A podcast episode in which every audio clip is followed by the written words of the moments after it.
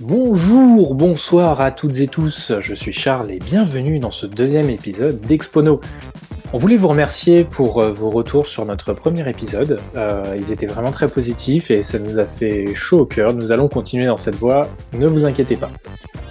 Comme vous pouvez l'entendre, certainement, et vous l'entendrez pendant toute, toute, cette émission, euh, ce podcast est enregistré à distance car euh, j'habite à plus de 100 km de mes camarades. Pour l'instant, impossible de se réunir pour faire une émission ensemble.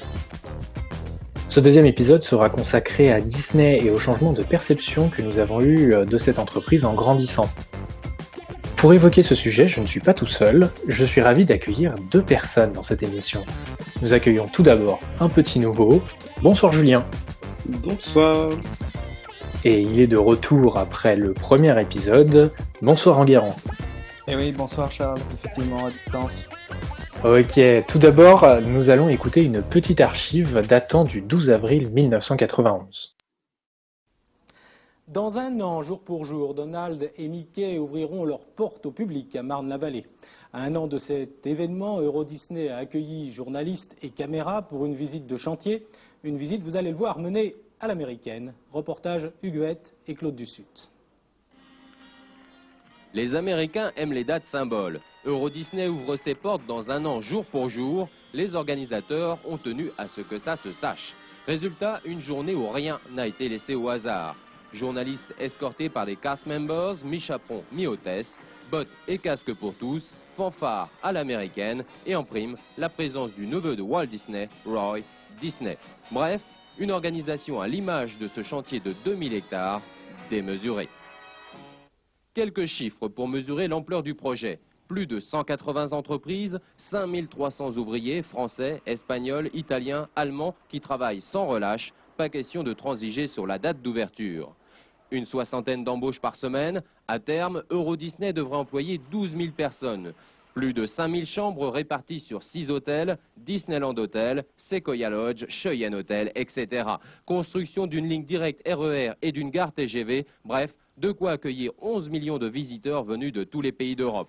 Un dernier chiffre, l'investissement se monte à 55 milliards. Mirapolis et le parc d'Astérix ne jouent pas dans la même cour. Ça fait 35 ans que nous exerçons notre métier. On a l'avantage énorme d'avoir hérité de tous ces personnages fameux que Disney a créés comme Mickey, qui est connu universellement en Europe et dans le monde. Ce quatrième monde enchanté de Disney, difficile encore de l'imaginer aujourd'hui, pour un adulte en tout cas, car pour un enfant, une marionnette suffit. Alors après avoir écouté cette archive, on va essayer de replacer le contexte rapidement. Je vais essayer de faire ça euh, de la manière la plus simple possible. La société connue aujourd'hui sous le nom de The Walt Disney Company a été créée en 1923 par Walt Disney. Elle s'appelait à l'époque Disney Brothers Studio. Disney a commencé par des courts-métrages avec les Alice Comedies dès cette année-là. Mickey Mouse naît officiellement le 18 novembre 1928 dans un film avec son et dialogue synchronisés. Donald Duck fait son apparition en 1931 dans un court-métrage. Celui-ci se nomme Une poule avisée. Le 21 décembre 1937, Disney sort son premier long métrage, Blanche-Neige et les Sept Nains. Durant la Seconde Guerre mondiale, les nouveaux studios récemment acquis sont réquisitionnés par l'armée pour devenir des entrepôts militaires. Il faut savoir qu'à l'époque, euh, avant le conflit, Disney a une dette de 4,2 millions de dollars. Donc du coup, pour faire rentrer de l'argent, une partie des dessinateurs fait des dessins animés de propagande militaire, et le studio Disney produit même quelques métrages. À la fin du conflit, Walt Disney annonce avoir réduit sa dette de près d'un million de dollars. En 1949 est créée la Walt Disney Enterprises qui a pour but la gestion des produits dérivés. Le 27 octobre 1954, Disney s'attaque à la télévision avec l'émission Disneyland diffusée sur ABC. Le premier parc Disneyland est officiellement ouvert le 17 juillet 1955 à Anaheim en Californie. Disney rentre en bourse le 12 novembre 1957.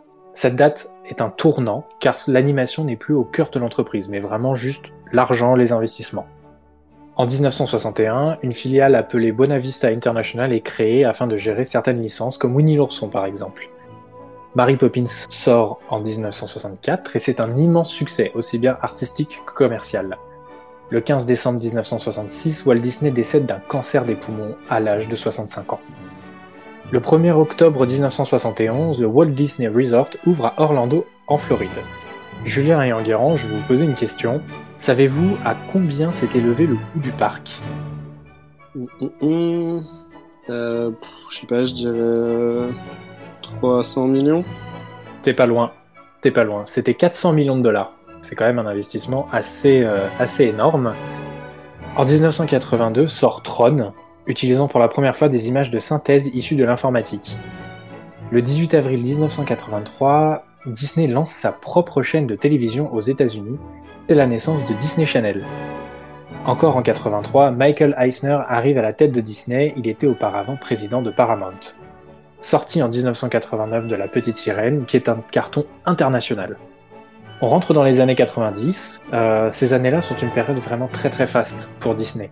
Euh, vont sortir notamment La Belle et la Bête en 91, Aladdin en 92 et Le Lion en 94.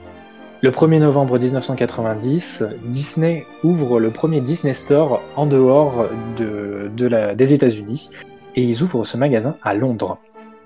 Le 30 septembre 1992, Disney devient le premier studio à atteindre les 500 millions de dollars de chiffre d'affaires en une année. Le 30 juin 1993, Disney achète Miramar qui appartient alors aux frères Weinstein qui resteront directeurs. Cela deviendra la branche des films indépendants de Disney. En 1994, Disney Interactive est créé pour les jeux vidéo Disney.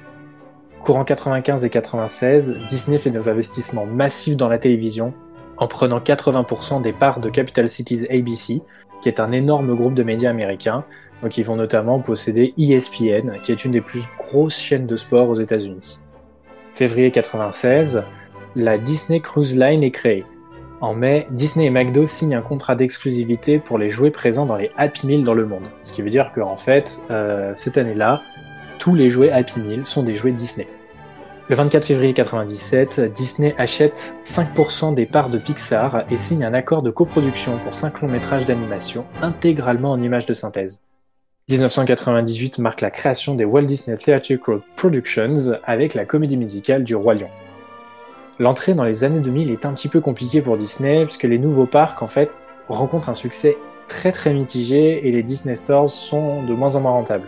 Alors, est-ce que ça va être la fin de l'engouement de Disney? C'est pas si sûr. Les audiences de ABC sont en baisse et afin d'y remédier, Disney achète la Fox Family Worldwide qui deviendra ABC Family. En 2004, Disney éclate alors son catalogue pour créer un bouquet par type de chaîne.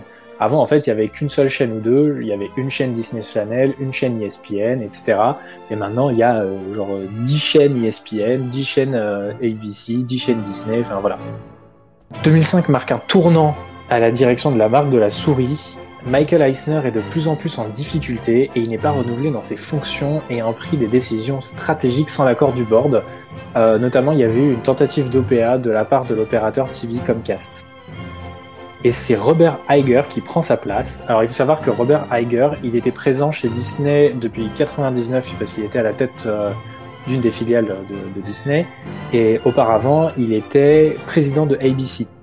Donc il connaît quand même bien, euh, bien l'environnement. Le 5 mai 2006, Disney finalise le rachat de Pixar. Le 9 juin, l'entreprise signe un accord un peu particulier pour vendre des fruits sous le nom Disney. Et en France, c'est Carrefour qui distribuera des mini tomates Disney. Pour la petite anecdote. La même année, Disney lance une stratégie super agressive d'obtention de droits télé pour le sport avec ESPN. En 2007, Disney lance une politique d'investissement dans des chaînes télé à l'étranger, notamment en Inde, en Espagne et en Russie.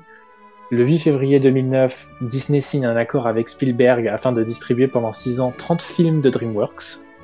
Disney se lance également dans l'écologie en investissant dans la préservation de forêts en République démocratique du Congo et au Pérou. Bon, en fait, c'est un peu du greenwashing, ils n'ont pas mis tant d'argent que ça. Je crois que les investissements étaient à un peu moins de 4 millions de dollars. Bon, voilà.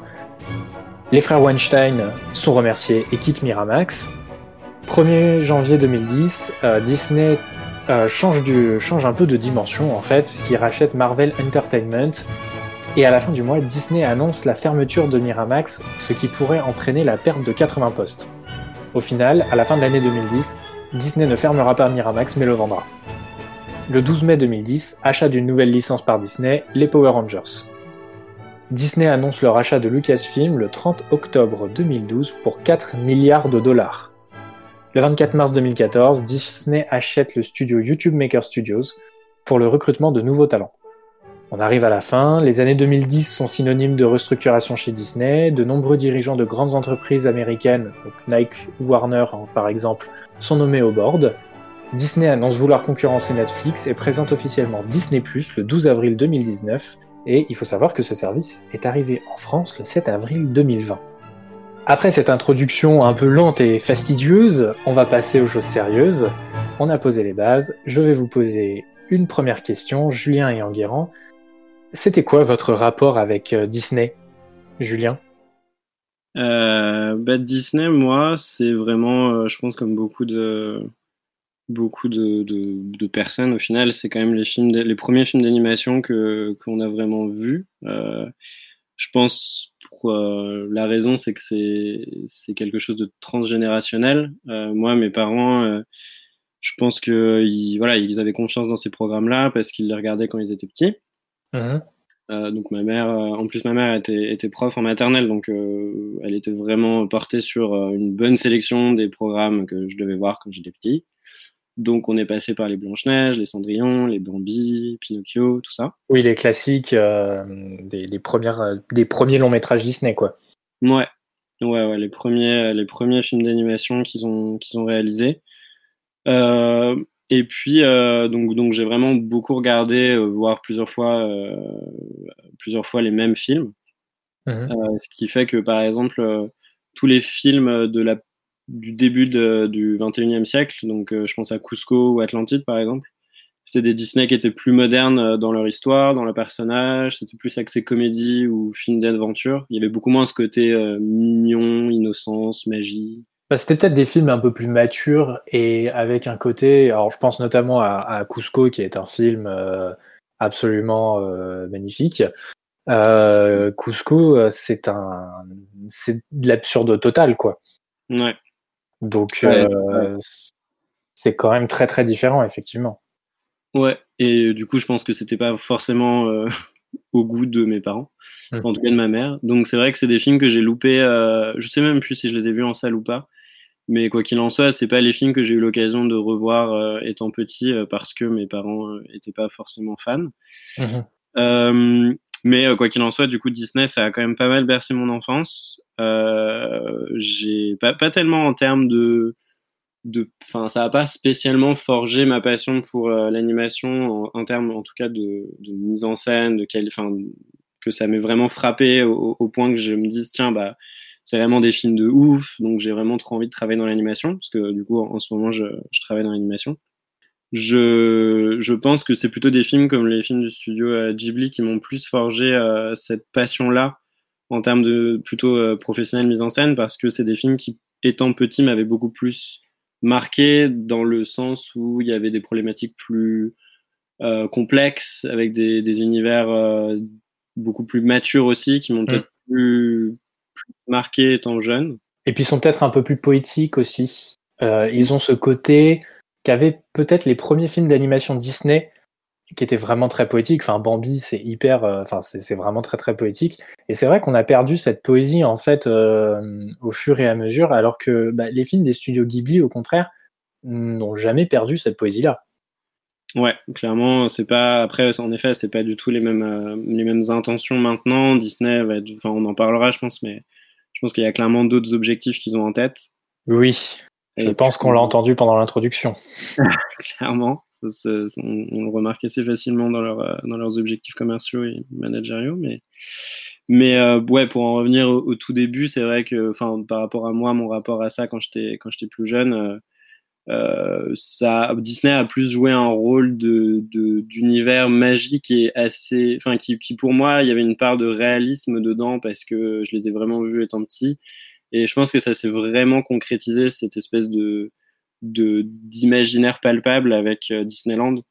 Euh, mmh. quand j'étais petit, j'allais, j'ai eu la chance d'aller d'aller au moins une fois par an à Disneyland. Et c'était vraiment un rendez-vous euh, de ouf pour moi. Quand j'y arrivais, j'avais l'impression que j'étais plus du tout. Euh, je réalisais même pas que, que j'étais pas loin de chez moi. Enfin, pour moi, j'étais, j'avais vraiment débarqué dans un univers parallèle, euh, que c'était pas du tout à Marne-la-Vallée. Enfin, voilà. Au bout du RER. E exact. Beaucoup moins sexy maintenant. Mais, enfin, dans ma tête. Et, et c'est vrai que ça a beaucoup marché sur moi à Disneyland. J'avais l'impression, quand j'étais petit, que comme le temps passait plus lentement, pour moi, j'avais l'impression que je passais des, des, des, heures infinies là-bas, qu'il y avait vraiment les personnages Disney qui vivaient là-bas. Du coup, par exemple, tout, tout leur, leur, intention de créer un univers qui, qui, te fasse ressentir toute la magie quand tu es petit et tout ça, je trouve que ça, ça a beaucoup marché sur moi. Ouais, l'illusion a bien fonctionné. Exactement. Et puis, euh, j'ai, ouais, je, ça m'a beaucoup marqué. Hmm. Même encore aujourd'hui, quand j'y retourne, j'ai beaucoup de flashbacks de, de, de ce que je m'imaginais quand j'étais petit. Enfin, c'était assez fort. Ouais. Et en termes de, de films, plus précisément, euh, moi, je sais qu'il y a, par exemple, Mary Poppins qui m'a beaucoup marqué. Euh, parce que je pense qu'il a développé mon appétit pour les, les comédies musicales. Euh, celui-là et Chantons sous la pluie euh, m'ont vraiment beaucoup marqué et euh, je sais que j'étais très impressionné par le mix live action, donc avec des acteurs réellement présents dans le film et des personnages d'animation. ça, j'ai trouvé ça assez impressionnant étant plus jeune. Et aussi Disney, quand je pense à Disney, je pense tout de suite aux princesses Disney. Parce que je pense que quand j'étais jeune, enfin je pense c'est sûr, je me suis beaucoup identifié aux princesses. Euh, je pense que j'ai vraiment, et ça a exercé une fascination pour moi sur les princes, et je pense que ça a pas mal amorcé mes, mes réflexions sur euh, euh, mon orientation sexuelle et le, genre aussi. Ben, évidemment de manière pas aussi complexe que ce que j'ai maintenant comme réflexion, mais c'était, ça a pas mal tilté chez moi. Ouais, ça t'a vraiment frappé en fait intérieurement, quoi. Ouais, et puis Mulan, par exemple, euh, ça me vient en tête, euh, qui, qui, décide de, de, se faire passer pour un garçon pour pouvoir aller euh, combattre à la place de son père. Tout ça, ça m'avait, ça m'avait marqué quand j'étais jeune. Ça, ça, avait vraiment, ça avait résonné en moi et, et, du coup, bah, en soi, Disney a pas mal peut-être influencé aussi ces questionnements très intimes. Ouais. Et puis, puis voilà. Et puis après, au-delà de l'animation je pense que ça, Disney a aussi été la, ça, a, aussi euh, été les films qui m'ont lentement euh, transitionné vers des films live action. Mmh. Euh, en disant ça, je pense à Pirates des Caraïbes, qui, je pense, est une des premières sagas un peu plus dark que j'ai vu étant assez jeune. Je, je pense qu'il y a celle-là, et puis chez Warner, il y avait Harry Potter. Je pense que c'est Peter, Peter, Pirates des Caraïbes c'est une saga qui, euh, qui proposait de l'action, des personnages un peu starbés, un peu fous. il y avait de l'horreur un peu, et il y avait une réalisation qui était assez soignée. pour mmh. une histoire qui bah, qui n'avait pas été faite avant. Donc, je sais que ça m'a beaucoup marqué. Et encore aujourd'hui, c'est, je trouve, des films de qualité comme je, on en parlera plus tard, mais je pense je ne retrouverai pas tout de suite euh, chez Disney. Bah après, je fais un tout petit aparté sur, sur Pirates des Caraïbes parce qu'il sort un petit peu du lot celui-là. Euh, Pirates des Caraïbes, en fait, il faut savoir, l'acteur principal est, euh, Johnny Depp. Et à l'époque du premier film, Johnny Depp est un acteur hyper bankable. Et quand il est arrivé chez Disney pour faire Pirates des Caraïbes, il a été extrêmement clair dès le début et il a dit si vous ne me laissez pas faire ce que je veux, je m'en vais. Et face au, carton que ça a été, parce que je pense qu'au début Disney a dû dire oui oui oui oui d'accord si tu veux. Euh, et euh, en fait le succès a tellement été euh, monstrueux qu'ils ont fait oui oui d'accord ok bah on te laisse faire ce que tu veux maintenant. Et c'est pour ça que la saga Pirates des Caraïbes tranche complètement en fait avec euh, le reste et que c'est un film euh, peut-être plus plus mature, plus sombre. Euh, bon après ça ça casse pas trois pattes à un canard, hein, ça reste un film accessible, enfin qui doit être accessible pour tous. Mais c'est vrai qu'il y a quand même cette part de créativité peut-être un peu plus peut-être un peu plus de folie qu'il n'y avait pas dans d'autres films. Ouais, clairement, je, je te rejoins là-dessus. Et pour, pour, pour finir sur ça, je pense que il y a aussi un truc plus euh, sur un aspect, euh, on va dire, euh, business, où quand j'étais quand j'étais plus, plus jeune aussi, je me, j'avais remarqué sur les...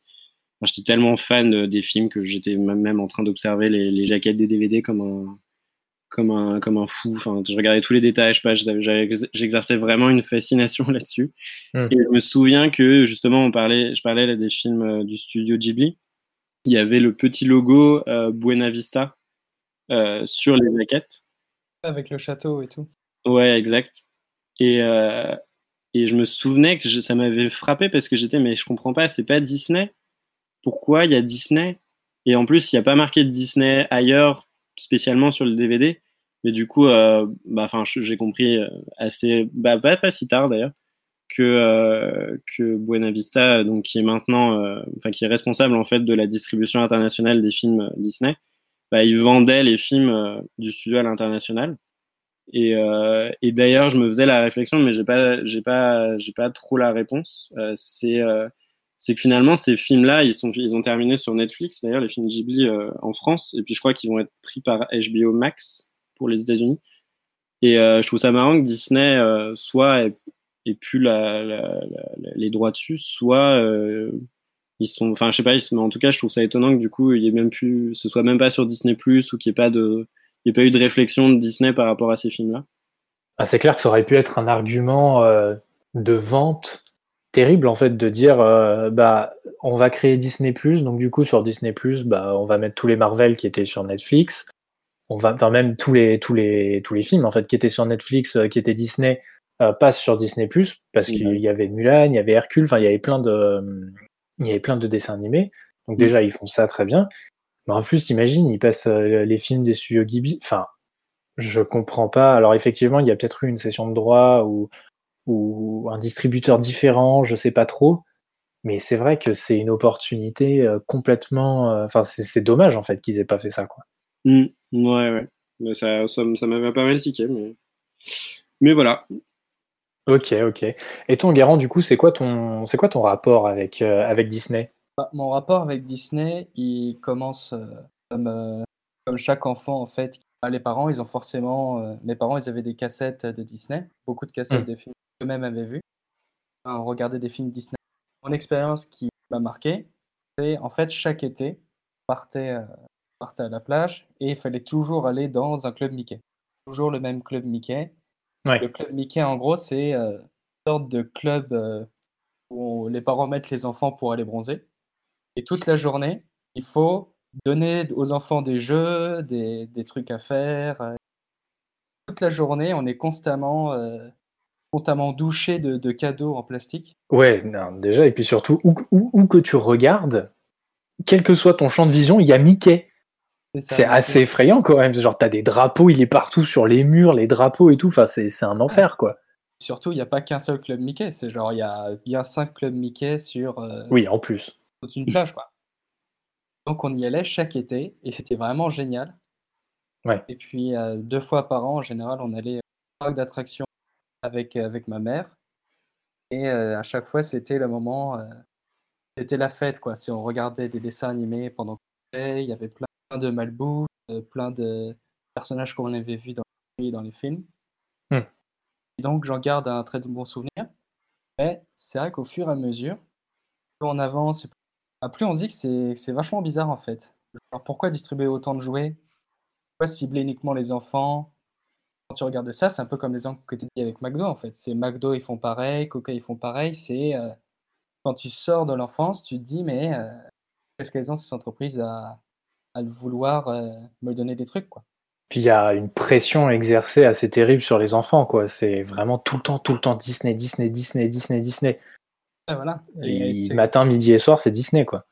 Et ceux qui payent, euh, c'est les parents aussi, parce que c'est eux qui mettent les mains à la poche, c'est pas ouais, tout à fait. moi qui, avec mes petits pieds, allais prendre leur app.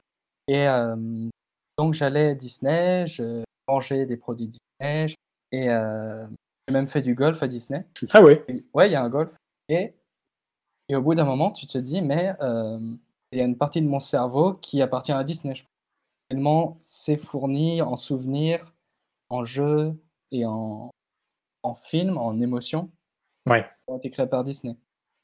Et donc à ce moment-là, bah, euh, bon, je suis pas non plus un mouton, et je vais voir un peu euh, quels sont les rouages. Ouais, c'est ça, tu te renseignes. Et en voyant d'autres films aussi, en voyant mmh. les critiques qui sont faites à Disney. Et euh, bah, au final, euh, au final, j'ai une vision maintenant plus sombre, un peu la désillusion de l'enfance en fait. On se rend compte que un peu comme découvrir que le Père Noël n'existe pas, tu vois. Il y a des gens dans les costumes de Mickey. Ouais. Oui, c'est un peu tout l'envers du décor que tu, que tu découvres et en fait, comme tu as, comme as grandi, tu trouves ça presque euh, pas choquant, mais tu dis euh, je suis, je suis stupide en fait d'avoir cru à ça.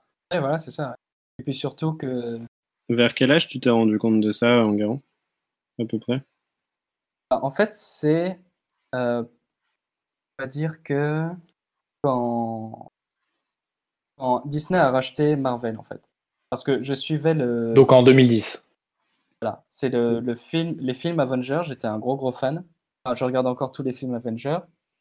Et déjà, euh, tout ce que proposait Marvel, j'étais dedans. Et j'aimais bien mon côté, c'était un côté rebelle, tu vois, genre je regardais des films d'adultes avec des explosions et tout. Oui. Et, puis, et tu, voir Disney associé à l'enfance racheter ça, c'est fort en fait. C'est plutôt, euh, est-ce qu'ils n'ont pas déjà fait ce coup-là avant? Et euh, est-ce qu'en soi, euh, est-ce qu'en soi, la marque Disney, elle est dans plus d'endroits qu'on ne le pensait en fait? C'est ça, c'est peut-être plus vicieux que ce que ça en a l'air, quoi. Pas, pas forcément vicieux, mais tu vois, c'est une logique marketing. Mmh. Mmh. Ouais. ouais. Moi, je pense que, à mon avis, j'ai dû m'en rendre compte aussi avec un rachat, mais je pense que moi, c'était avec LucasArts. Parce que. Euh, euh, parce que je sais pas pourquoi. Marvel, je, encore, je sais, je sais pas, ça m'a pas tellement choqué, je crois, de voir des super-héros avec Disney et tout. Mais par contre, Star Wars, je sais pas pourquoi, je me suis dit, mais quel est le rapport? Et, et, quand j'étais, enfin, je connaissais pas Star Wars en plus à l'époque, parce qu'au moment du rachat, parce que c'est quelle année déjà le rachat, t'avais dit? Euh, Rachat, c'est 2012, si je dis pas de bêtises. Ouais, je crois que c'était. Euh, c'est tout à fait ça. C'est le 30 octobre 2012. Ouais, bah en 2012, j'avais, j'avais quasiment pas vu un seul euh, Star Wars.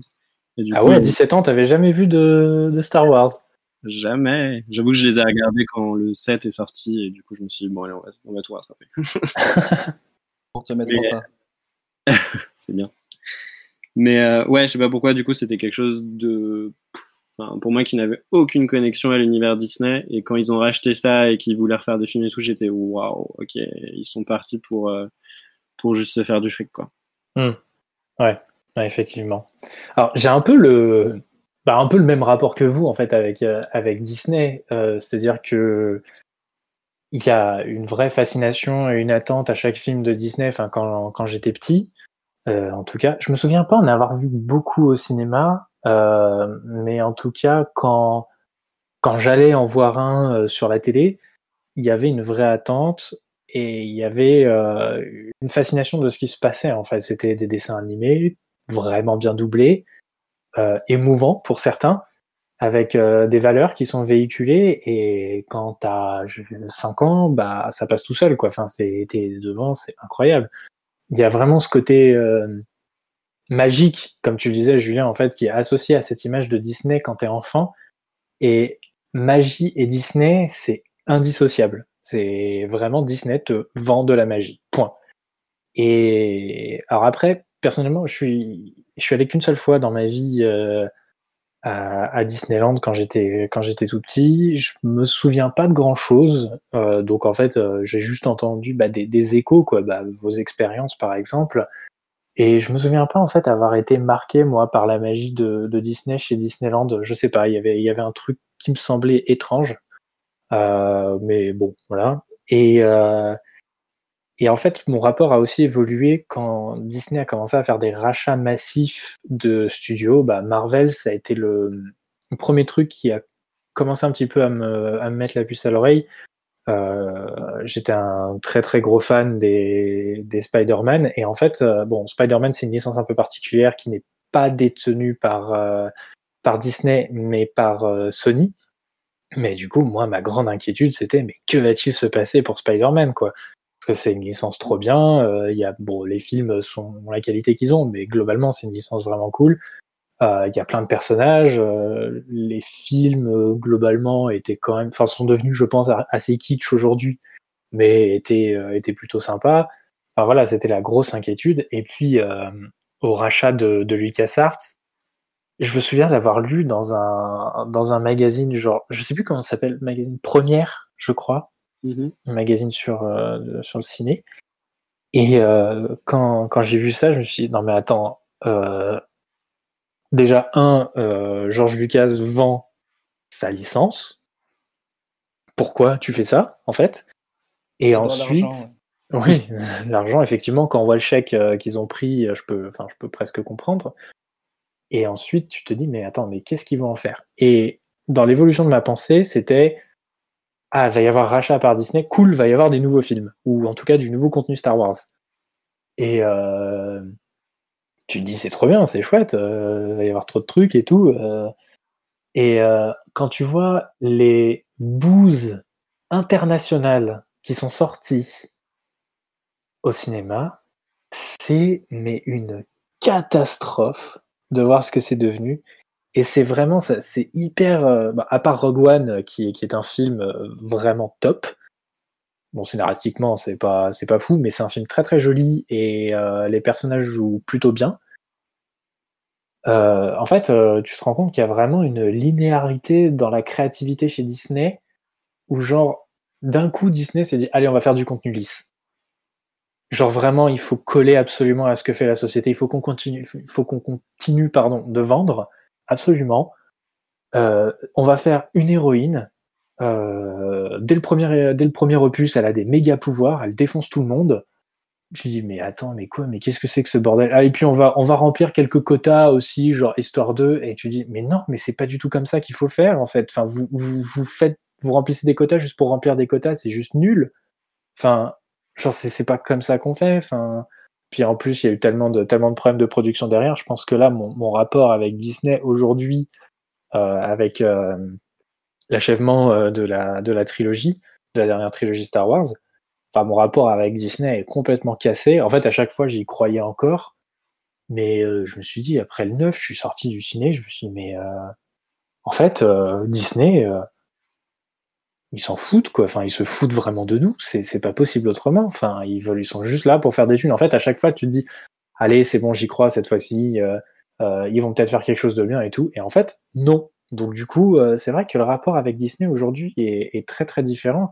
Et puis surtout, bon, quand tu, quand tu commences à faire quelques recherches euh, sur tout ce qui a pu se passer avec eux, euh, leur politique de rachat, leur politique de, de ressources humaines, leur éthique, tout ça, tu dis ouais, mais en fait Disney, eh ben, ça pue un peu quand même. Donc, donc bon. Si je peux rebondir, justement, tu parlais de, de, de, ce truc de, de savoir que tu es déçu de voir un film Disney et tu leur laisses la chance à chaque fois. J'ai l'impression que c'est un peu le, le, bis repetita qui arrive sur beaucoup de leurs productions dernièrement. Ouais. Enfin, moi, en tout cas, ça me l'a beaucoup fait sur, euh, sur, euh, sur les remakes qu'ils ont fait de leurs propres dessins animés. Oui. Parce que euh, c'est un truc où moi, je je, je, au début, le, le, le, concept m'intéressait. Surtout qu'ils l'avaient déjà fait un peu avec. Avec ils avaient déjà fait Les 101 Dalmatiens, ils avaient déjà fait Alice au Pays des Merveilles. Puis moi, bon, c'était pas incroyable, mais ça avait quand même. Ça, ça avait mérite d'exister pour moi. Euh, et après, ils ont commencé à partir sur une adaptation par an quasiment. Et je sais qu'au début, le, concept m'intéressait de voir qu'est-ce que ça pouvait rendre en termes de, visuellement comment on pouvait transposer ce film d'animation dans un univers pseudo-réaliste.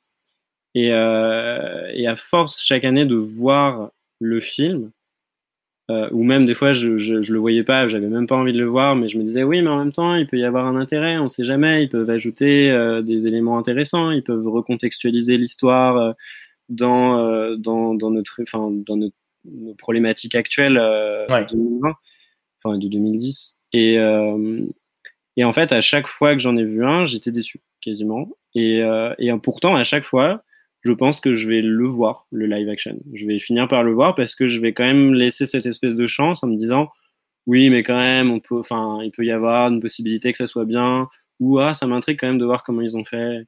Et il y a une espèce de, de cercle vicieux, moi, qui m'énerve euh, personnellement, enfin, moi, mon rapport vis-à-vis -vis de ça, Hmm. C'est que je sais que je vais être déçu, mais pour autant, je vais quand même aller voir parce que euh, je vais me dire, euh, ouais, mais quand même, ils ont, fait un, ils ont fait un boulot dessus, moi ça m'intriguerait de regarder. Du coup, je suis un client euh, où je vais y aller les yeux fermés alors que je sais très bien que ça va pas être à mon goût. Quoi. Moi, c'est parfaitement l'inverse en fait. Je sais que je vais être déçu, donc je refuse catégoriquement d'aller le voir. Ouais, et ben je suis comme toi, Enguerrand. En fait, je sais en fait, tu sais que tu vas être déçu quand tu vois le casting, en fait. C'est-à-dire que avant, euh, enfin Disney d'ailleurs, et comme beaucoup de, films, euh, enfin de, studios d'animation, euh, avant, c'était des vrais doubleurs qui doublaient les films. C'était des mecs dont c'était le métier. Alors parfois, tu avais, une resta pour faire, pour la mettre sur l'affiche, quoi. Mais globalement, c'était des doubleurs, des mecs qui savaient doubler, et, et c'était chouette parce que il y avait une très bonne direction du doublage. Et, c'était voilà et ça rendait bien. Et, aujourd'hui ça l'est toujours. Et, quand tu enfin euh, ça, reste toujours bien aujourd'hui. C'est des doublages qui n'ont pas vieilli. Et, voilà c'est trop bien. Or quand tu vois les live action aujourd'hui quand tu vois les castings tu te dis mais chacun son métier quoi enfin j'ai beaucoup de respect pour euh, Jamel Debbouze et Alban euh, Ivanov mais euh, les mettre en Timon et Pumba sur euh, le, live action du Roi Lion, enfin, mais qu'est-ce que c'est débile de faire ça? Enfin, je veux dire, quand tu, enfin, on a tous dans notre tête les doubleurs de Timon et Pumba qui ont des voix en plus que je trouve assez marquantes. Là, tu vois ça et tu dis, mais attends, mais qu'est-ce que c'est que ça, quoi? Mais où est-ce qu'ils vont? Où est-ce qu'ils vont? Et c'est, c'est vraiment, euh, c'est, c'est vraiment terrible, quoi bah, Roi Lion, au-delà même de ça, pour moi, il y avait un gros problème parce que c'était un. Pour moi, c'était l'achèvement la, de, la totalité de leur, remake, dans le sens où euh, c'était pour moi le projet flemmard euh, x 1000 et le, le produit marketing nostalgique euh, à 100%. Alors que, enfin, les autres films, moi, ce qui m'énervait, c'est que euh, il y avait. soit c'était soit c'était pas du tout adapté au goût du jour, comme ce que j'espérais pour pas mal de leurs films euh, là, j'ai récemment, le seul que j'avais pas vu encore, euh, c'était Cendrillon. Euh, quel enfer Genre, c'est niais, c'est une, une, copie complète du dessin animé, sauf qu'en plus, il n'y a pas du tout l'aspect comique parce que les souris, bah, elles sont pseudo-réalistes, donc elles parlent pas, mais elles font des bruits. Mais du coup, il n'y a aucune symbiose entre bah, un des une des caractéristiques principales qui est que Cendrillon peut parler aux animaux, bah là, enfin, il y a plein de scènes, c'est ridicule. T'as l'impression que c'est une tarée euh, qui se balade, qui, euh, qui, qui, est avec des animaux, qui est genre en train de rigoler comme. Euh, enfin, c'est, enfin bref, je, je, trouve que c'est, ça, ça perd toute, toute la saveur qu'avaient les dessins animés par rapport à ça, et du coup, je comprends pas l'intérêt de vouloir les réadapter en, en live action. Et pour moi, genre après visuellement, il y avait des choses assez intéressantes, mais bon, ça fait pas, ça fait pas un film je trouve. Euh, et le Roi Lion, le truc, c'est qu'ils ont voulu non seulement. Euh, ils ont fait une copie de l'histoire, donc clairement, il n'y a rien de nouveau. Euh, et en plus de ça, visuellement, bah, c'est limite, quoi. Parce que c'est la même chose qu'avec les souris dans, dans Cendrillon. C'est que tu te retrouves avec des animaux pseudo-réalistes Hmm. du coup, pseudo, parce que en même temps, ils parlent, mais ils ont aucune expression faciale puisqu'ils voulaient que ça ressemble à des animaux. Du coup, t'es genre, bah oui, mais du coup, euh, quel est l'intérêt Ouais, il y a des choix artistiques sur l'animation qui ne collent pas, en fait, tout simplement. Et ils tuent tout le, tout le principe même, en fait, du film. Et c'est hyper bancal. Exactement, euh, et c'est dommage. à la rigueur, moi, les deux lives que j'ai trouvé euh, intéressant, euh, c'est le livre de la jungle parce que visuellement, je trouvais qu'il y avait y avait quand même une, une, recréation de l'univers qui était assez bien réussi. J'avoue que moi, je suis re-rentré dedans facilement. Et Dumbo parce que même si voilà, il est, il est critiquable sur des aspects de facilité de scénario, de ceci cela, il a quand même le mérite d'avoir proposé une sorte de, suite à Dumbo en un film et du coup, euh, je trouve qu'il y a eu une, euh, pareil là, une réappropriation de l'univers et on a voulu étendre, parce qu'au final, le dessin animé Dumbo, il doit durer quoi Une heure, grand max, c'est quand même super psychédélique, un peu barré. Et là, ils ont gardé un peu cet aspect, mais aussi rajouté une histoire un peu plus fournie. Et euh, je trouvais que ça avait le mérite, encore une fois, d'avoir une existence, contrairement à des films comme La Belle et la Bête, où ils ont fait le live, c'était le copier-coller du dessin animé que c'est super niais, que enfin voilà.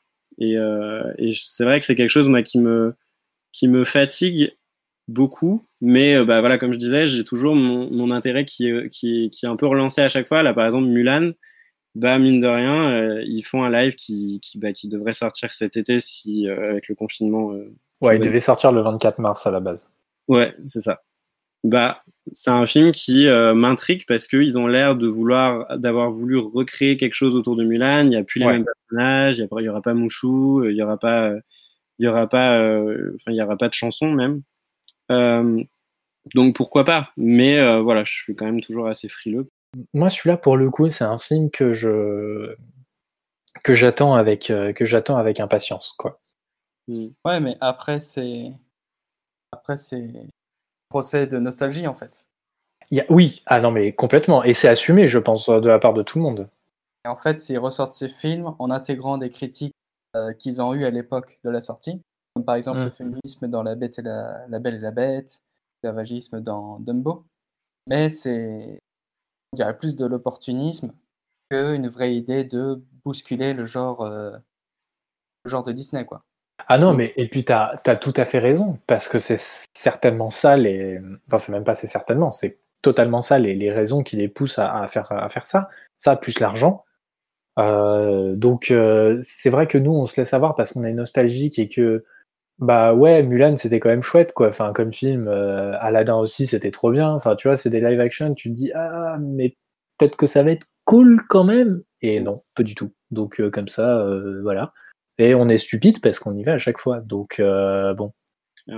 Mais en plus, il y a, y a, ça, il y a cette nostalgie et il y a aussi euh, créer cet appétit pour. Euh, enfin, je sais que j'avais vu aussi cette, cette, cette, envie de, de ramener aussi le nouveau, les nouveaux spectateurs, les, les enfants de, de cette génération-là, pour, pour leur proposer leur, entre guillemets, version du classique Disney et que ce soit le film de leur génération et que mmh une génération de films live et tout, et genre, bah, c'est peut-être, euh, j'ai peut-être un commentaire de vieux, euh, genre grincheux, mais, euh, mais, mais c'est vrai que je sais pas, il y a déjà un dessin animé par rapport à ça, et justement, bah, pourquoi pas proposer de nouveaux films live action ou de nouveaux films d'animation originaux qui seraient justement les héros et héroïnes de, des générations d'aujourd'hui, quoi sans reprendre de, vieilles créations et les, essayer de les remettre au goût du jour, euh, ce que je trouve euh, être euh, le total vers la paresse absolue. Quoi.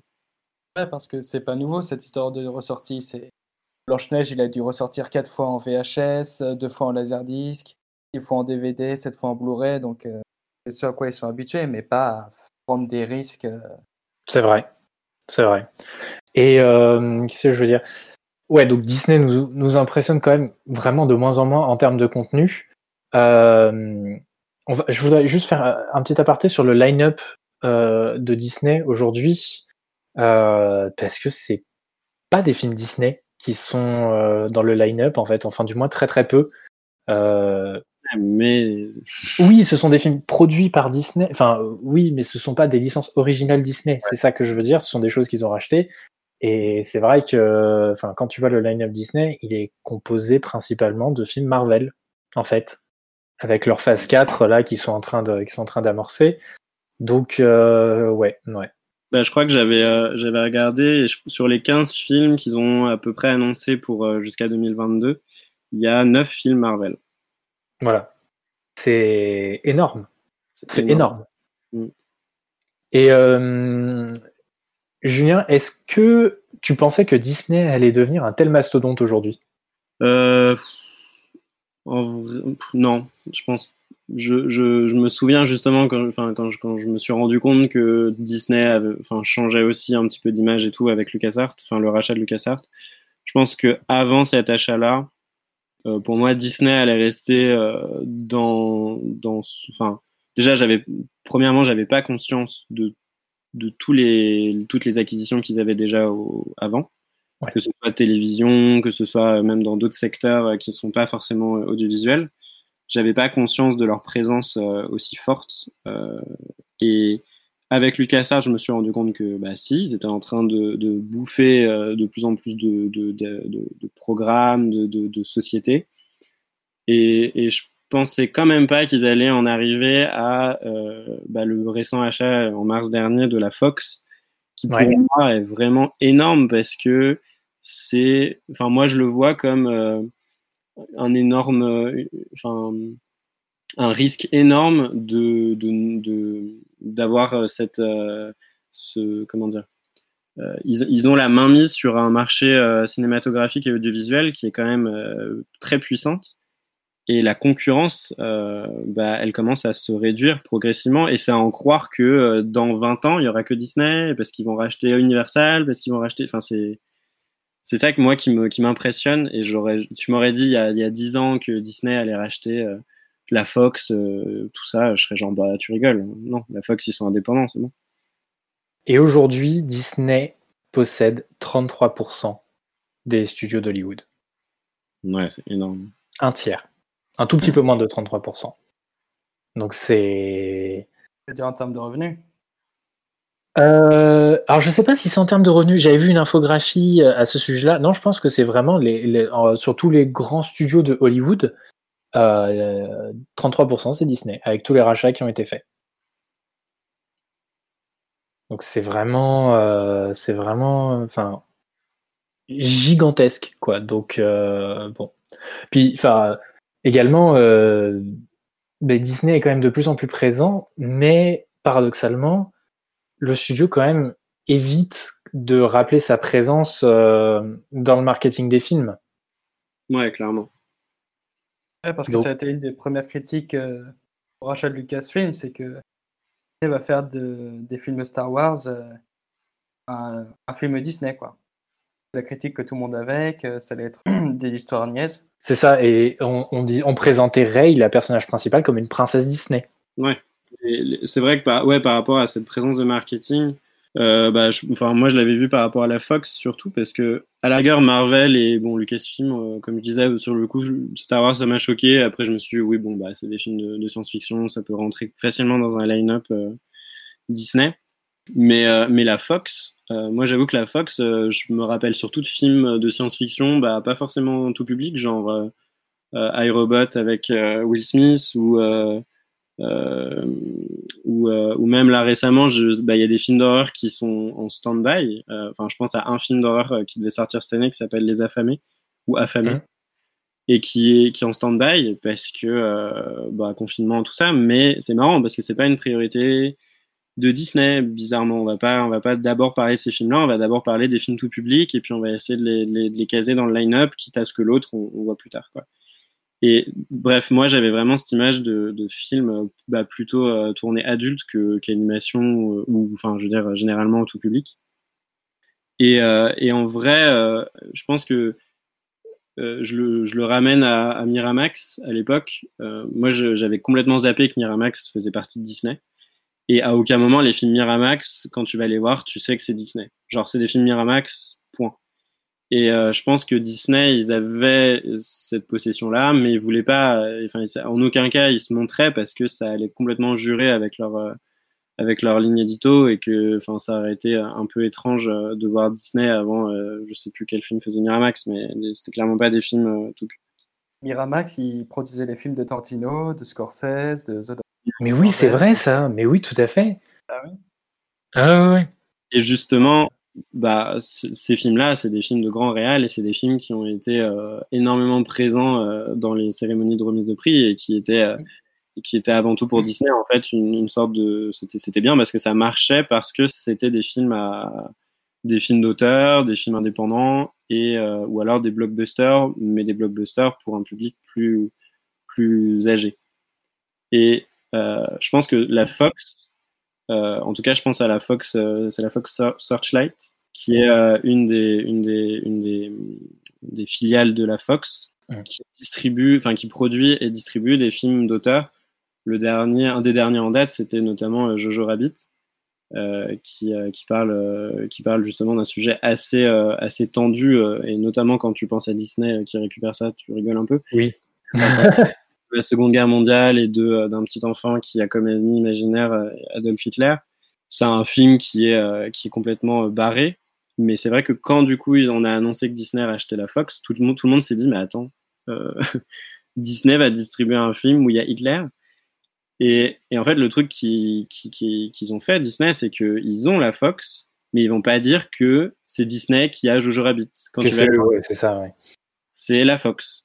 Mmh le film a marché, il a été, il a été euh, nominé à plein de prix euh, dans, bah, dans pas mal de, compétitions, euh, notamment les Oscars.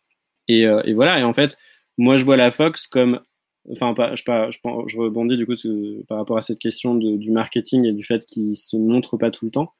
La Fox, c'est le nouveau Miramax en soi pour moi. Je trouve que c'est la, la, nouvelle, la nouvelle touche de film d'auteur, mais on va pas dire que c'est Disney, mais en tout cas, on se fait de l'argent et on se fait de la notoriété avec ce film-là. Ouais, ouais c'est vrai. Alors, si vous, vous, le, si vous le voulez bien, euh, mes chers amis, euh, nous allons passer à une nouvelle partie pour évoquer un petit peu euh, ce côté obscur de Disney qu'on connaît peut-être un peu moins parfois. Euh, Enguerrand, tu voulais, tu voulais en parler. Ça, c'est parce qu'on parle des acquisitions, on parle des licences, et à la base, ce qui permet de créer ces licences et ces films, c'est des personnes, c'est des acteurs, des actrices, des réalisateurs, des réalisatrices, un monde, donc il faut s'occuper. Alors, quand on parle de Disney et de problèmes managériaux, il y a un nom qui revient, euh, qui revient parfois, c'est celui de Robin Williams. Le Robin Williams de Aladdin, celui qui doublait le génie, qui a subi un peu les foudres de Disney. Il a accepté de jouer le génie pour un salaire unique de 75 000 dollars, le minimum syndical, alors qu'à l'époque, il aurait pu demander 8 euh, millions de dollars, ayant sorti euh, Good Morning Vietnam, Le Cercle des Poètes Disparus et Hook. Ouais, il était très bankable. C'était, c'était le, l'acteur bankable à avoir. Donc 75 000 dollars, ce qui est plutôt petit, honorable, mais en demandant expressément de ne pas utiliser la voix du génie, la voix qu'il a faite, et de ne pas utiliser le personnage pour vendre des produits dérivés, et de limiter le nom de Robin Williams dans le marketing du film. Le PDG de l'époque s'est dit, bah, trop bien, on a Robin Williams, euh, et si on l'entubait? Donc, ils ont utilisé le génie pour euh, vendre plein de jouets euh, ils ont utilisé sa voix dans les bandes annonces, ils ont mis le personnage du génie sur 25% de l'affiche. Le contrat disait pas plus de 25%. Donc euh, le génie en élan partout, ça, capitalise à, gogo. Il fait que Robbie Williams l'a très mal pris et il est resté en froid pendant des années, même après que Disney ait envoyé une peinture de Picasso de 1 million de dollars. Plus une boîte de chocolat. ah oui. Et euh, bah, du coup, il leur a collé un procès. Qui, euh, procès qui est resté, qui est resté sans suite. Et euh, donc euh, Disney a fait des pieds et des mains pour euh, faire en sorte de se passer Robin Williams pour la suite, Aladdin 2. Et en voyant que ça n'a pas marché, il lui donne un salaire de 1 million de dollars pour faire le troisième épisode de la série, avec des excuses. Donc ça, c'est un exemple de, même si on est quelqu'un qui vend beaucoup, même si on est quelqu'un de respecté et que et qu'on est bah, expérimenté, on peut quand même se faire entuber par, par Disney si vous lisez le, livre Ex mensonge à Hollywood, c'est un livre de plusieurs centaines de pages sur le management catastrophique de Miramax par les frères Weinstein, les frères Weinstein qui sont sous la direction de Disney. Les Weinstein qui apparaissent comme euh, des bullies, comme euh, des gens qui vont harceler les réalisateurs, des gens qui vont euh, couper les films sur leur autorisation. Eux, par exemple, qui s'occupaient des films Ghibli et qui remontaient, qui rajoutaient des voix pour que ce soit plus attractif pour le public américain. Ouais, pas terrible pas terrible du tout. Et donc, euh, bon, bah, Weinstein, euh, ça, a renommé le précède, mais il y a un autre gros, euh, gros bonnet de, Disney qui était aussi sous le radar de MeToo. John Lasseter, le PDG et le créateur de Pixar, qui a été un producteur et réalisateur prolifique de cette entreprise, cadre de Disney qui était central dans bah, la dynamique des films d'animation. Et John Lasseter, c'est un homme qui est accusé d'un comportement plutôt toxique par euh, de nombreuses euh, collaboratrices. Il est accusé de harcèlement de nombreuses fois tout au long de sa carrière. Et donc, malgré les retours, euh, malgré les retours de techniciens d'actrices vers le PDG, Disney a gentiment attendu la ferme Weinstein en 2017 pour. Oui, pour se retourner sur lui.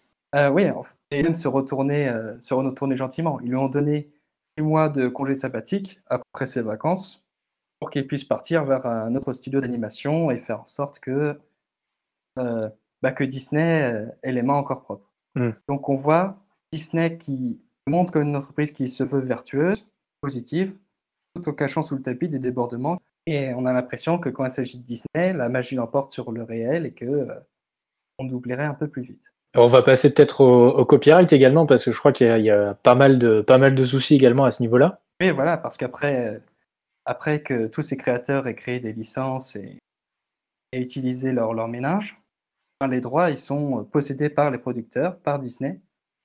pendant une période assez longue. Quand Disney n'a pas décrit la main, eh ben, pourquoi pas mettre sous copyright ben, des, mots, des mots utilisés dans leur film. Hmm. Une de ces phrases utilisées dans Le Roi Lion est Hakuna Matata. Donc c'est une, phrase phare du film Le Roi Lion, qui, est, est dans une langue qui est parlée par 155 millions de personnes, le Swahili. Et donc, euh, ça veut dire, comme dans le film, euh, Hakuna Matata, ça veut dire pas de problème. Et en 2003, Disney place Hakuna Matata sous trademark et empêchant son utilisation sur des produits, notamment des vêtements, qui euh, bah, ne payent pas les, copyrights. Un vrai plaisir. Voilà, donc euh, en Afrique de l'Est, notamment au Kenya, ils se sont rendus compte de ça. Des années après, ils se sont dit bah, écoutez, nous, on est quand même 155 millions et vous n'avez pas demandé notre, notre autorisation. Donc, euh, bon, bah, il y a des pétitions qui ont été lancées. Je sais pas la suite de l'affaire, mais j'imagine qu'on imaginerait qu'ils ne recommenceraient plus. Quand soudain et tout à coup. Ils ont recommencé. en prépa... Oui, parce que tu vois, en préparant le film Coco, Coco, ça se passe quand? Ça, passe, ça se passe le jour des morts, le Dia de los Muertes. Et ils se sont dit, bah, écoutez, on va euh, faire des produits avec ce nom euh, son nom dessus, on ferait mieux de déposer la marque. Mais ils sont Sauf que bah, c'est pas une marque, c'est euh, bah, une fête traditionnelle mexicaine. Donc euh, bon, cette fois ça n'a pas marché. C'est chaud quoi, c'est abusé. Surtout, c'est extrêmement étonnant de la part d'une entreprise qui a basé son fonds de commerce sur bah, des, des, histoires libres de droit en fait.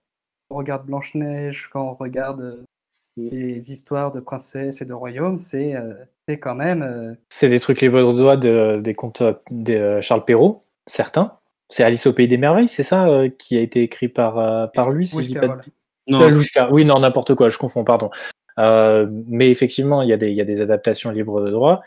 Et ce qui est quand même assez, assez marrant, c'est que en 2024, qu'est-ce qui se passe en guerre en 2024 en 2024, si tout se passe bien, Mickey devrait entrer dans, euh, dans le domaine public. Voilà. Et ce, malgré l'intense lobbying de Disney pour euh, protéger la propriété intellectuelle. En 98, on est passé d'une propriété intellectuelle qui allait jusqu'à 70 ans après la mort de l'auteur, un peu comme en France, et que euh, Disney recule encore et toujours l'arrivée de Mickey dans. donc, si Disney ne fait rien, normalement, on devrait pouvoir tous dessiner Mickey payer des droits. Ouais. Bon, je suis pas sûr que tu pourras, parce que je pense que quand même tu vas te prendre un maxi procès et un maxi lobby euh, dans la tronche, mais effectivement, euh, c'est possible, quoi, légalement. C'est effrayant parce que du coup, Disney, euh, vu qu'ils ont de plus en plus de marques, eh ben, ils ont plus en plus envie, j'imagine qu'ils auront de plus en plus envie de protéger cette manne de copyright, en fait. Bah, en fait, même, du coup, les comptes, on disait les comptes là et tout, c'est clairement une énorme appropriation. Et je pense qu'il y a plein de, plein de gens qui en viennent même à oublier euh, que de base, c'était des contes traditionnels euh, écrits par d'autres personnes. Et il y en a qui vont dire, bah non, euh, cette histoire-là, c'est Disney, tu vois, tu vas... Genre, tu vois, Peter Pan, par exemple, on, connaît... Enfin, si on demande l'auteur de Peter Pan, je pense qu'il y en a beaucoup qui vont pas savoir. Il y a pas mal de trucs comme ça où on va le ramener tout de suite à Disney et ils se sont fait une énorme appropriation de tellement de choses. Et, et ils en profitent un max, quoi, c'est ouf. Ouais, non, mais c'est c'est terrible. Puis en plus, comme euh, on le disait tout, enfin on le disait plus tôt, euh, je pense à la, génération euh, d'enfants aujourd'hui, ils connaissent peut-être le premier dessin animé pour Alice au pays des merveilles, par exemple. Ils connaissent le premier dessin animé. Ils connaissent les films de Burton. Et pour eux, bah ouais, c'est des films Disney, quoi. C'est pas un conte, enfin c'est pas c'est pas c'est pas inspiré d'un conte sont des productions originales Disney. Donc c'est vrai qu'il y a, y, a un côté, euh, y a un côté hyper euh, bah, foutage de gueule quoi, de la part de Disney qui fait du lobbying pour pas qu'on utilise Mickey, mais de l'autre côté, euh, bah, qui eux ne se gênent pas pour manger tout le gâteau. Quoi. Ouais, voilà. Et en créant un standard, tu vois, parce que maintenant, quand tu veux écrire sur, sur Alice au Pays des Merveilles, et eh ben, vas-y pour te différencier de Disney. Quoi.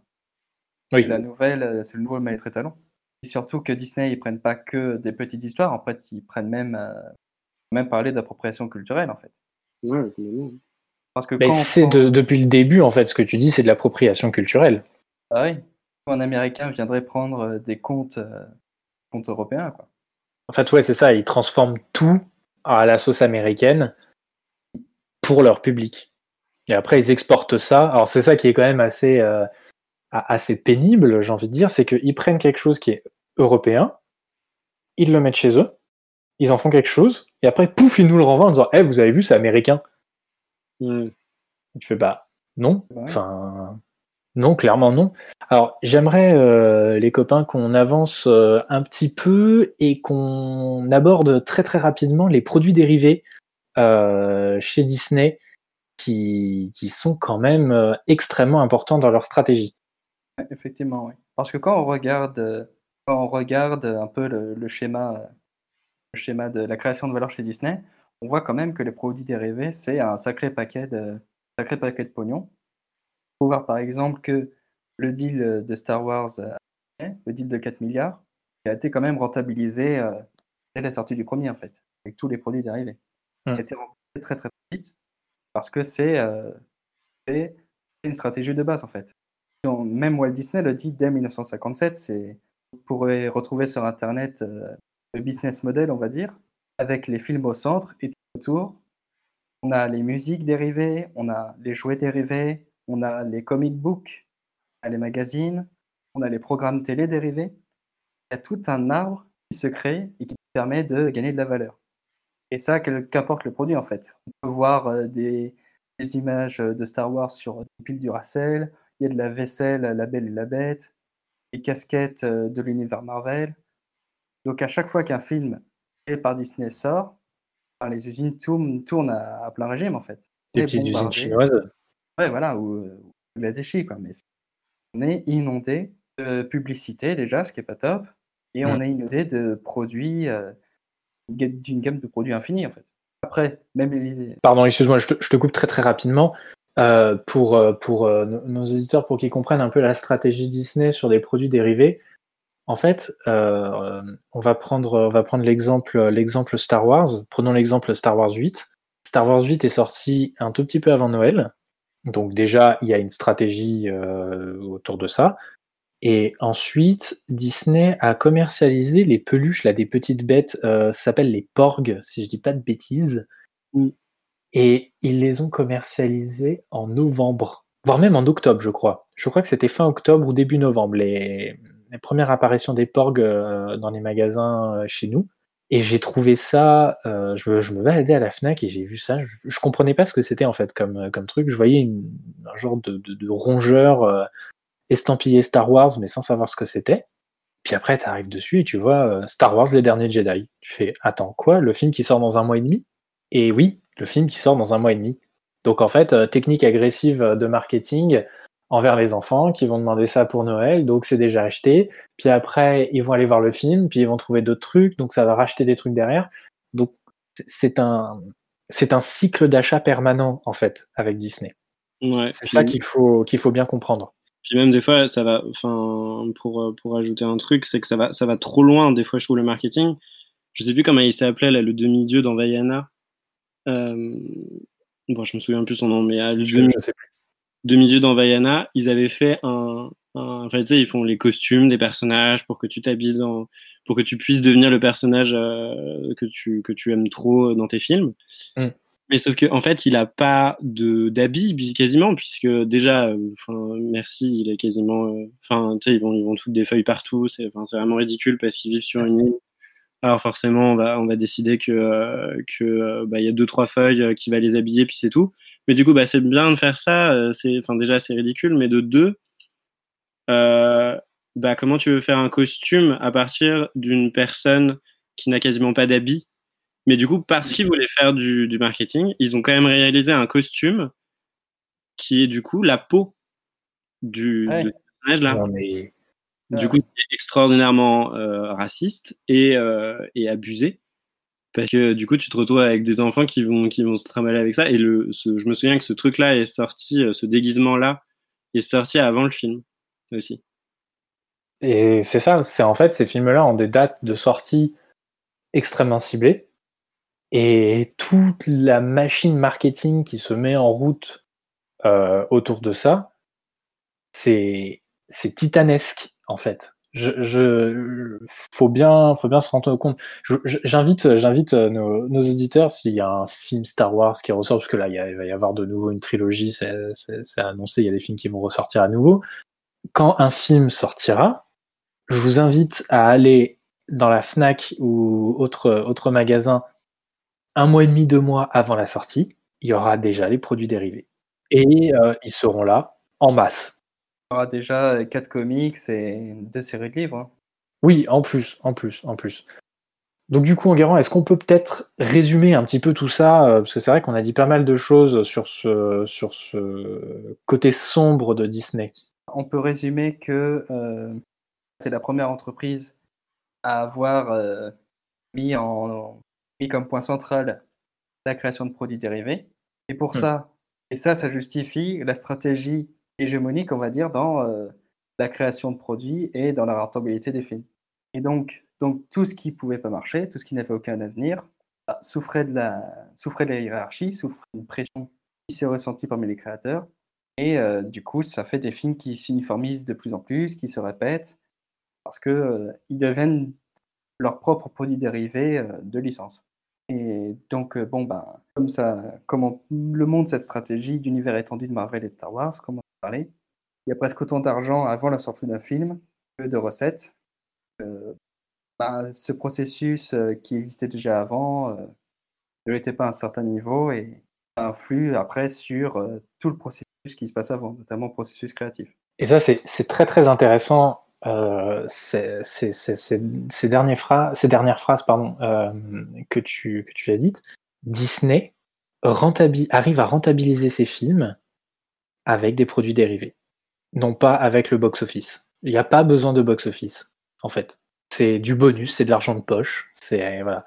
Mais ils rentabilisent tout avec des produits dérivés. Et ça, c'est quelque chose. Je connais pas beaucoup de, de studios qui sont capables de faire ça. Bah après, ils en ont l'opportunité parce que ils, parce que en effet de base ils ont un, catalogue qui devient de plus en plus énorme. C'est sûr qu'ils vont pas te faire des produits dérivés avec des, des, films euh, justement estampillés de base 20th Century Fox maintenant, euh, quoi qu'ils en seraient capables pour certaines licences. Mais euh, mais c'est surtout que c'est surtout que que ouais là, en fait leurs leur films c'est juste des, des, grands panneaux publicitaires pour justement tout un univers qui est proposé, qu'ils vont faire de plus en plus de suites parce qu'ils savent qu'il euh, y a une fidélité sur ces personnages déjà créés, cet univers déjà créé, et que donc ils n'ont pas besoin non plus de se casser la tête sur euh, redesigner euh, de, de, nouveaux, de nouveaux personnages, de nouveaux...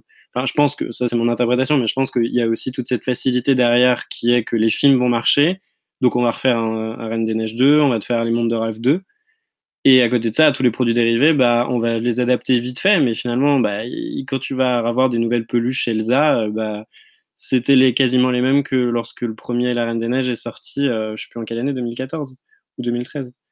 Donc... Ouais, mais à un moment, ils étaient quand même, euh, ils inventaient des trucs. Bah ouais, ouais.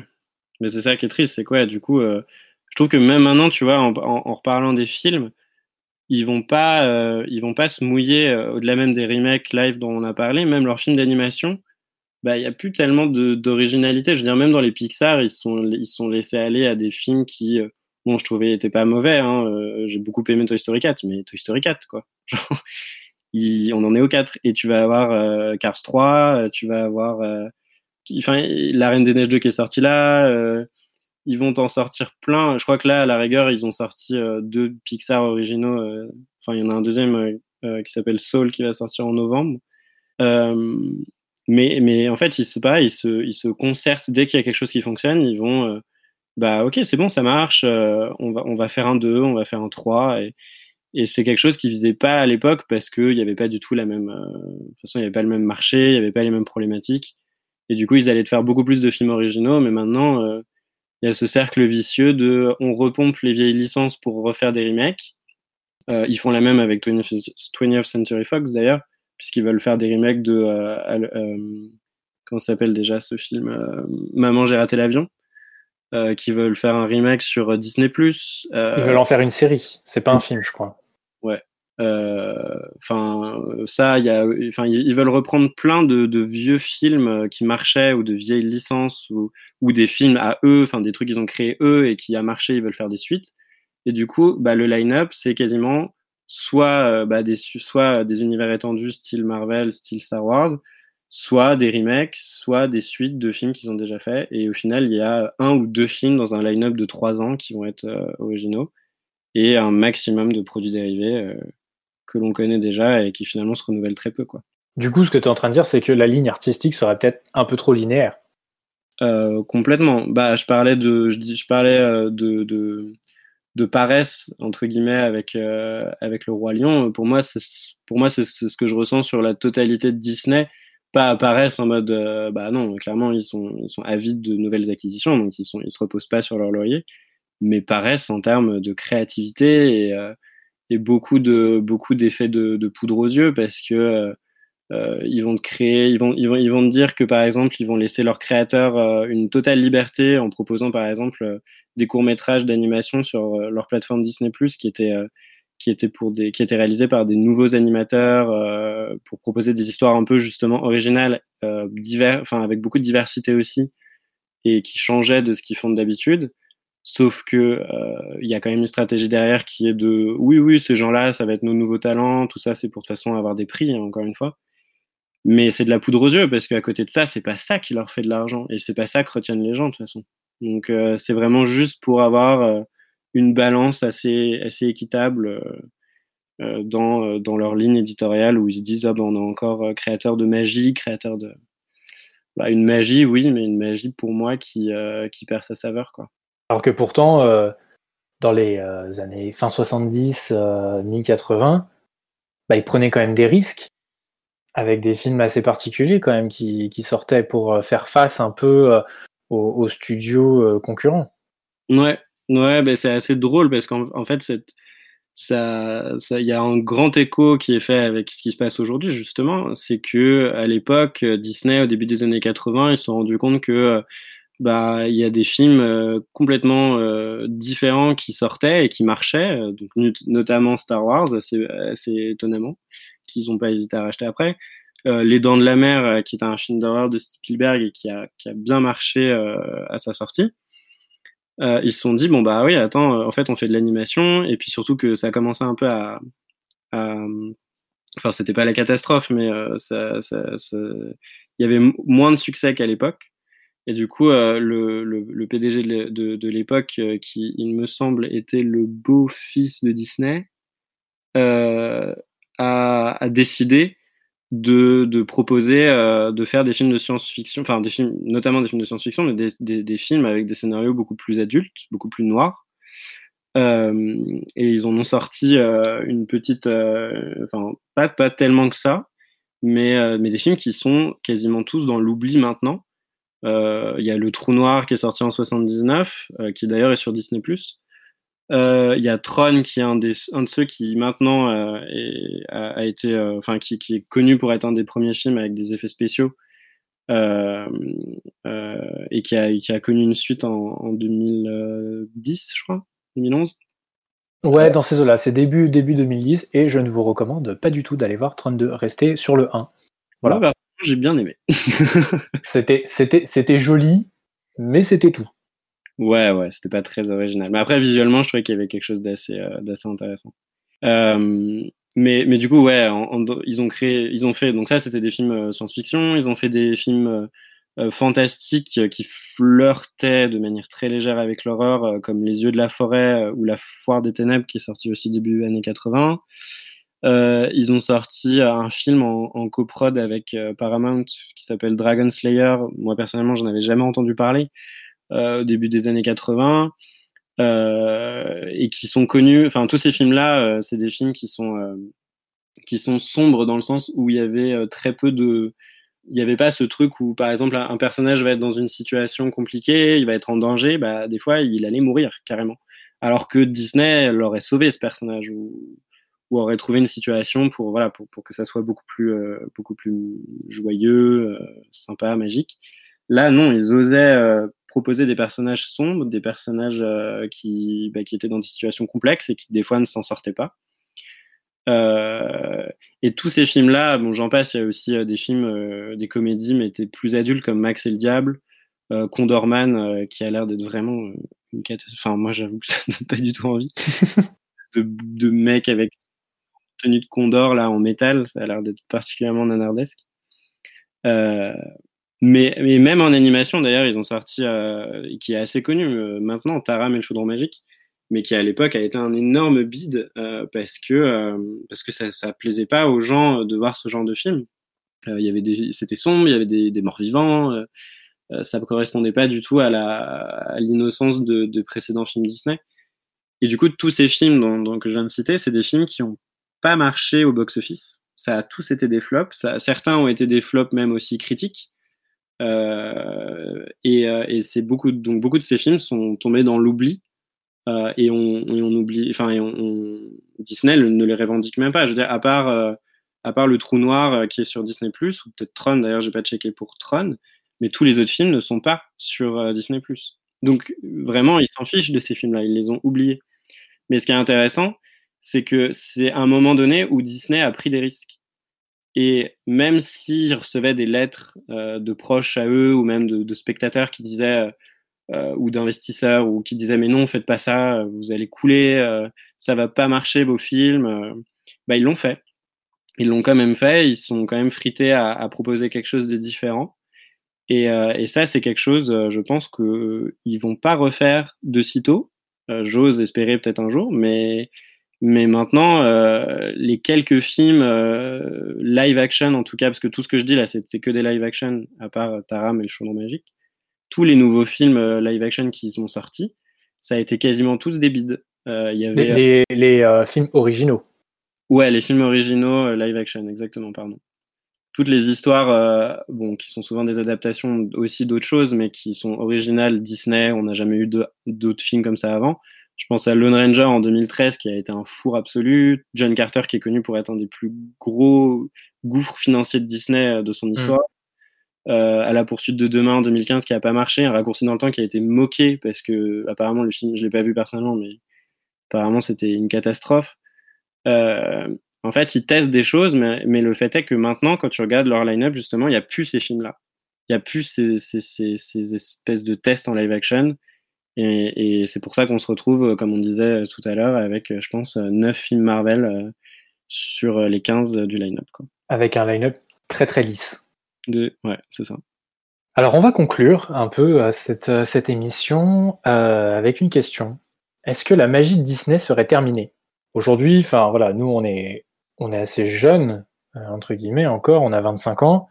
Euh, mais on prend plus de plaisir en fait en regardant un Disney. Euh, on sent très rapidement la flemme des scénaristes à produire du contenu intéressant. Donc bon, c'est pas, c'est pas, ça donne pas envie d'y aller.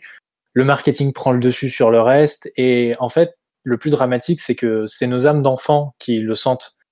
Et peut-être que c'est la nostalgie qui va parler, mais en fait, moi, je vais toujours regarder un Aladdin ou un Hercule, des films des années, euh, films d'animation des années 90, avec autant de plaisir que quand j'étais petit parce que ce sont des films intelligents avec deux lectures possibles, une lecture enfant et une lecture adulte. Et ça, c'était très intelligent. Et aujourd'hui, j'ai plus trop l'impression que c'est le cas. Je vois d'abord le potentiel de produits dérivés avant le reste et, je me sens très mal à l'aise vis-à-vis de ça. Mais c'est pas surprenant en fait, parce que la stratégie de Disney va dans ce sens depuis un certain temps et Disney, c'est c'est un peu cet ami qu'on avait quand on était gamin et on sait qu'on va perdre de vue, nos opinions divergent de plus en plus, on sent que ça va plus le faire. Alors du coup, on s'éloigne, mais quand même, on essaie de donner une nouvelle chance à la relation, mais sans succès parce qu'on est constamment déçu. Et Disney met euh, vraiment un point d'honneur, je trouve, à détruire toutes les licences phares acquises. Euh, on en a parlé, mais l'exemple de Star Wars est hyper frappant. Euh, de base, Star Wars, c'est un peu niais aussi, hein, euh, les films des années 70, mais ça véhiculait une certaine magie et des valeurs. Et depuis le rachat de Disney, je, l'ai déjà dit, mais on sent vraiment une volonté de coller à la pensée d'aujourd'hui, mais de façon très superficielle et juste pour vendre. Ils veulent pas dénoncer des choses, ils veulent juste vendre et dire ah regardez euh, notre notre notre personnage principal, bah, bah, bah, c'est une fille. Et du coup, bah, achetez, euh, achetez la, figurine de, la fille, s'il vous plaît. C'est pas juste pour dénoncer euh, des choses, c'est juste dire, euh, ah, regardez, nous, on est moderne, on fait ça. mais on s'en fout. Enfin, dans ce cas-là, dénoncer des choses avec des licences faites pour ça, Star Wars, c'est pas fait pour dénoncer. Et in fine, on aimerait vraiment pouvoir défendre Disney, mais on n'y croit juste plus, quoi. Et je lance un appel à Disney. Euh, J'ai envie de, terminer ce podcast comme ça et de demander à Disney de laisser libre cours à l'imagination des, scénaristes, en fait, pour, euh, pour reconquérir le cœur de ce public perdu, mais qui, en fait, n'est jamais très loin. Les amis, cette émission est terminée. Euh, je vous remercie infiniment Julien et Enguerrand pour votre participation. Euh, on a rencontré quelques problèmes techniques pendant l'enregistrement. Euh, J'espère que nos auditeurs ne nous en voudront pas. C'est un petit peu compliqué de faire des podcasts à distance, mais euh, voilà, on, on, continue quand même parce que bah, globalement on s'amuse à les faire et, ça reste le principal. Suivez-nous sur les réseaux sociaux, Facebook, Instagram et Twitter pour ne rien rater de notre actualité. Et également, n'hésitez pas à nous mettre 5 étoiles sur Apple, Apple Podcast, euh, c'est vraiment très très important pour nous. On vous dit à bientôt pour un prochain épisode. Merci de nous avoir suivis. Au revoir.